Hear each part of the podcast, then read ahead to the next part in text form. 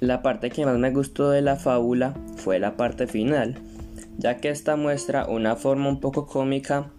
de por qué la envidia es mala, dando como ejemplo lo que le pasó al flamenco por sentir envidia del señor Ganso, también dejando así la reflexión de por qué la envidia es mala.